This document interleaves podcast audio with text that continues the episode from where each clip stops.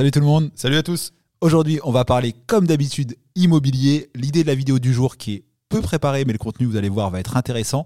C'était, j'entendais le petit Étienne euh, la semaine dernière qui rencontrait un couple de primo-accédants à l'agence, euh, un peu perdu, comme souvent, au début d'une recherche immobilière. Et je l'ai entendu leur donner tout un tas de bons conseils sur les visites, sur la négociation du prix, sur les conditions suspensives, sur le compromis. Alors j'ai dit, je vais prendre ce grand gaillard avec moi et je vais vous partager euh, un point de vue différent immobilier. Alors, Étienne, par quoi on commence Si on est euh, jeune, qu'on n'y connaît pas grand-chose en immobilier, qu'on fait ses premières visites sur une maison, sur un appart, on fait gaffe à quoi On demande quoi Et ainsi de suite. Alors, déjà, en amont des, visites, et ça je le valide souvent avec mes clients, euh, c'est peut-être d'abord le budget. Définir le budget, euh, soit avec votre banque, ça peut déjà être un, premier commencement.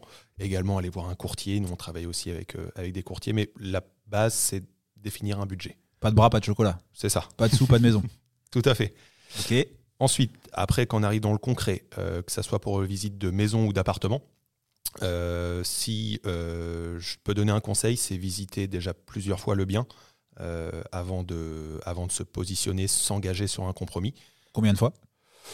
Au minimum deux. Pourquoi? et eh ben, Vraiment pour découvrir l'intégralité de la maison, euh, ou de l'appartement, hein, notamment sur les maisons bien montées au grenier, par exemple, pour voir l'état de la charpente. Euh, dans un appartement, bien aller voir les caves, les garages, euh, vraiment voilà, découvrir l'intégralité du bien. Et aussi, est-ce que c'est pas vrai que c'est un peu comme pour une femme, premier rendez-vous, première visite, on est sous le charme, on, on regarde en aucun cas les points négatifs. Et bizarrement, quand on fait la deuxième visite le lendemain ou trois jours après, on a un esprit un tout petit peu plus critique et on commence à regarder des choses peut-être un peu plus intéressantes. C'est vrai. Là, je suis d'accord. ok. Deux visites. Euh, après, on fait quoi? On négocie ou on négocie pas un bien immobilier?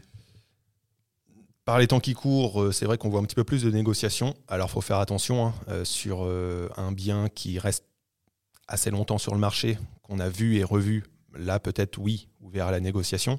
Euh, par contre, sur un bien qui est très récent, qui a un prix euh, raisonnable, euh, là où il y a plusieurs visites peut-être de programmer dans la même journée, éviter la négociation. Ok, donc il y a encore des biens, même en 2024, qui se vendent rapidement s'ils sont frais et au bon prix du marché. Surtout au bon prix du marché, c'est peut-être ça le plus difficile en ce moment. Ok, ça marche. Euh, bon, j'ai fait mon offre, j'ai négocié ou pas le prix selon la fraîcheur du bien immobilier que je vais acheter. Et là, on me dit que je vais devoir signer un, compromis de vente ou une promesse de vente. On parle même des fois de dépôt de garantie, de commencer à verser du, du pognon. Euh, on me demande si j'ai un notaire ou pas de notaire. On me demande si j'ai de l'apport ou pas de l'apport, si je suis marié, si je suis paxé. Waouh, là, je commence à flipper.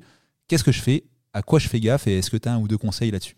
Alors bah, déjà, ce qu'il faut savoir, c'est que le compromis de vente ou la promesse euh, ou une promesse, hein, c'est vraiment le, contrat qui engage réellement les deux parties, même si à l'offre, on, pourrait le revoir, hein, mais on est quand même engagé. Mais voilà, le, compromis ou la promesse, c'est là où on, s'engage avec le vendeur.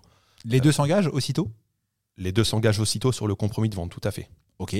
Les deux ont un moyen de changer d'avis? Alors, le compromis de vente protège l'acquéreur pas le vendeur, mais protège l'acquéreur. Donc euh, l'acquéreur dispose, lui, euh, à la signature du, compromis de, vente de 10 jours de rétractation. Ok. Après la notification euh, par, par lettre recommandée. Hein. Pour, tous les pour tout type de biens Pour tout type de biens. Ok. Achat, après si on peut rentrer dans le, dans, dans le détail. T'as vu le piège venir? Oui, j'ai vu le piège. Achat en nom propre, évidemment. Hein. Si vous achetez, par exemple, en SCI, hein, ça se fait beaucoup en ce moment, là, vous n'avez pas de, de, droit de rétractation de 10 jours. Ok, euh, donc j'ai un droit de rétractation contrairement aux vendeurs, donc c'est une bonne nouvelle. Euh, est-ce qu'il y a des, choses que je, peux, que je dois prévoir? Par exemple, tu m'as parlé tout de suite de SCI. Des fois, euh, on ne sait pas. SCI peut-être, SCI peut-être pas, donc je fais quoi? Alors, pas d'inquiétude, vous pouvez très bien faire une offre et puis signer un compromis de vente sur une maison que vous voulez acheter en SCI. sur le compromis, quand vous allez le signer, ça va être un nom propre. Mais nous, donc, Jackie, par exemple Jackie, par exemple, et. Et Jackie. Et, euh, et, on peut prévoir, en fait, dans le compromis, une clause de substitution. Euh, ça veut dire que entre le compromis et la signature notaire, vous allez pouvoir créer votre SCI. Alors, il ne faut pas trop traîner non plus. Hein. Moi, je vous conseille déjà en amont de signer le compromis, de commencer les démarches. Hein. Euh, mais c'est possible. On peut se substituer dans une clause, dans une clause du compromis. Cette clause-là, elle est gratuite? Bien sûr. Pourquoi elle est pas souvent mise dans les compromis et les promesses de vente? Bonne question. Moi, je sais que voilà, moi j'ai toujours travaillé ici, donc je l'ai toujours mise, mais euh, je- ça coûte rien, donc euh, je vois pas pourquoi Voilà. on la met pas. L'inconvénient pour le vendeur, il est selon moi inexistant, sinon il faut le, prouver. Et l'avantage pour l'acheteur, il peut être très intéressant de l'avoir prévu. Donc, euh, bah, une clause de substitution. Tout à fait. Ok. Donc, on a signé le compromis, on a passé notre délai de 10 jours, on a obtenu. Tiens, au moment de l'offre de prêt, est-ce qu'il y a des choses à, es- à essayer de négocier avec euh, son banquier? Alors, la chose peut-être à négocier le, le- le plus important, euh, c'est euh, de négocier pardon, la clause euh, d'indemnité de remboursement anticipé. Demain, maintenant, on n'achète plus une maison pour euh, 30 ans, De moins en moins. de moins en moins en tout cas. Euh, si on revend dans, dans 5 ans, euh, on a encore beaucoup à, rembourse- à rembourser. Et, euh, et la banque met une petite clause hein, sur euh, si vous remboursez euh, avant l'échéance, euh, bah là, vous devez payer, alors c'est 3% du capital restant dû ou 6 mois d'intérêt. Donc des fois, ça peut piquer. Ok, donc tu es en train de me dire que si je dois, par exemple, 200 000 balles à la banque, parce que j'avais emprunté dans 250, bah, en fait, c'est pas 200 que je leur dois, c'est peut-être 206. Tout à fait. Ok. 206, très bonne voiture. 206, 206 du Seigneur. Ok, ça marche. Donc ça, clause importante, il est euh, gratuit d'essayer de la négocier et les banques l'acceptent assez facilement. Ça dépend des banques, certaines sont plus dures sur ce point-là que d'autres, Euh, mais outre la négociation du taux auquel on pense toujours, nous on vous conseille surtout de négocier ou surtout d'y penser également la clause d'indemnité d'IRA. Euh, donc j'ai eu mon prêt, génial, et là j'ai rendez-vous chez le notaire. Donc j'ai reçu le décompte, on me dit ça y est, il faut sortir les sous, Tout à bras, fait. chocolat, argent, maison. Est-ce qu'il y a quelque chose de ultra important?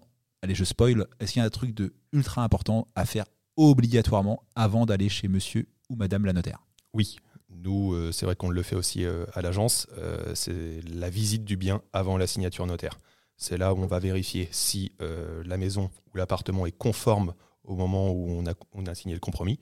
S'il n'y a pas eu de changement, si euh, par exemple la vaisselle est bien restée, si le four est bien resté, une cuisine Si de la vaisselle de la même marque est bien restée. de la même marque On a une également. petite anecdote là-dessus. Tout un lave-vaisselle miel au moment de la visite et un lave-vaisselle électrodépôt le jour de l'acte. C'est ça. Voilà. Donc euh, voilà, on, on s'assure de, de tout ça. S'il n'y a pas eu de dégâts des eaux, si euh, les volets roulants fonctionnent bien, s'il y a de l'électricité. Enfin, des fois, il n'y a plus d'électricité, mais s'il y a encore de l'électricité, on vérifie euh, que les prises euh, fonctionnent bien. Ouais, on conseille d'amener un chargeur de téléphone des fois à nos à clients fait. pour tester les prises, etc. Pour, euh, par exemple, les, les plaques à induction de la cuisine, on emmène une, une casserole ou une poêle hein, pour voir si ça fonctionne. Euh, Tu Enfin, prends voilà. ton tablier On va pas mettre un rôti dans le four, par exemple. mais voilà, on s'assure du, du bon fonctionnement de la maison et surtout de son état. Euh, Pourquoi on fait tout ça avant l'acte? Parce que c'est quoi la différence entre le faire, de se rendre compte d'un problème, d'une prise par exemple, avant d'aller chez le notaire, alors que si on s'en rend compte en tant qu'acheteur une heure après être sorti chez le notaire Juridiquement, c'est quoi la... Ça se passe pas pareil? Bah, malheureusement, après la signature notaire, c'est trop tard. Euh, tout ce qui est vu avant peut être négocié et vu entre vendeur et acquéreur. hein. Versement d'un acompte ou Oui. des fois c'est c'est- ça va- c'est plus simple. hein. C'est un paye, chèque, on euh, partage, voilà, on séquestre. Tout à fait. Euh, après la signature notaire, bah, malheureusement c'est trop tard. Voilà, sauf gros défaut, mauvaise foi manifeste du vendeur. Mais attention, on ne vous parle pas d'un problème sur une prise électrique, on vous parle de choses beaucoup plus graves. Il n'y a rien à faire. Alors que si on s'en rend compte avant, tout est discutable, tout est envisageable, tout est euh, négociable avec l'aide des professionnels qui vont vous entourer, l'agent ou l'agence et le notaire. Tout à fait, c'est ça. On espère que ces petits conseils vous ont plu. Si vous recherchez un bien immobilier en Normandie, vous pouvez contacter Étienne. Vous allez sur le site visitenco.fr. Il peut vous aider aussi bien en résidence principale, mais aussi il a un petit talent pour l'investissement locatif, donc il peut vous partager des bons plans là-dessus. Euh, Contactez-nous. Euh, à bientôt. Ciao. C'était Bernard. Et c'était Étienne.